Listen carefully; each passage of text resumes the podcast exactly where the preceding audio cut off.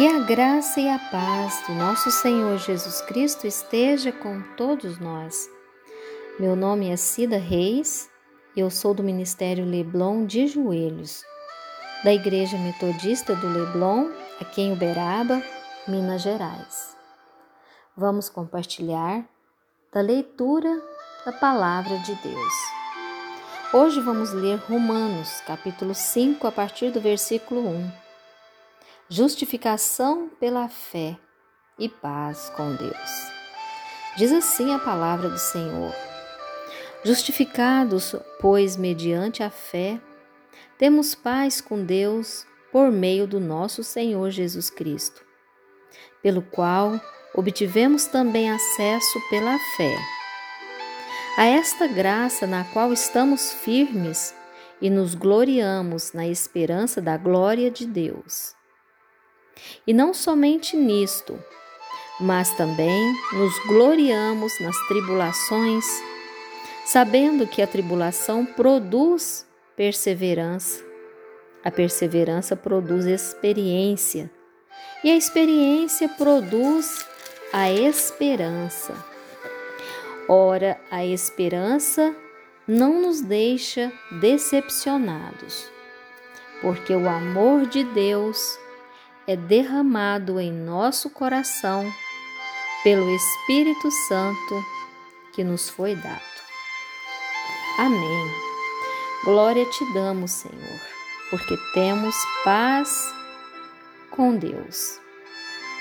Como Jesus já morreu pelos nossos pecados e ressuscitou para sermos feitos justos e aceitáveis Deus está em paz conosco. Isso foi possível por causa de Jesus e nós fomos incluídos por meio de crermos em Cristo. É graça de Deus e não saia deste fundamento. Amém? Glória te damos, Senhor, porque somos justificados pela fé que temos em Cristo. Por isso eu oro, Senhor, por esta pessoa que está compartilhando comigo este momento, Pai.